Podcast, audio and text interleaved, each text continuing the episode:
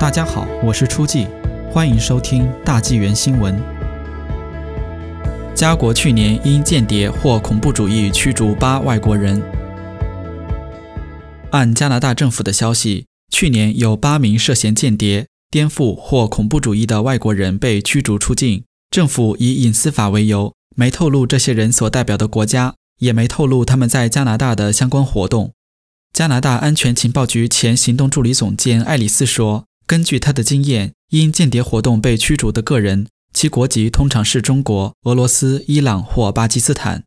情报局前局长法登曾担任两名加拿大总理的国家安全顾问。他说：“在加拿大，抵制间谍活动和外国干涉非常困难，因为加拿大是一个开放的社会，没有大量资源可用于此事。”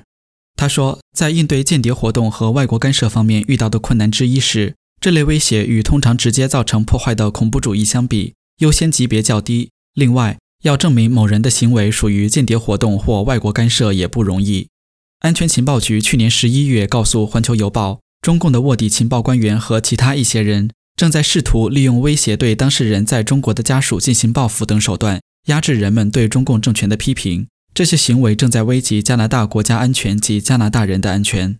情报局称。自2014年以来，一直在进行的由中共安全部主导的“猎狐行动”，原本是要追捕腐败的中共官员，但被用来针对持不同政见者和批评中共政权的人。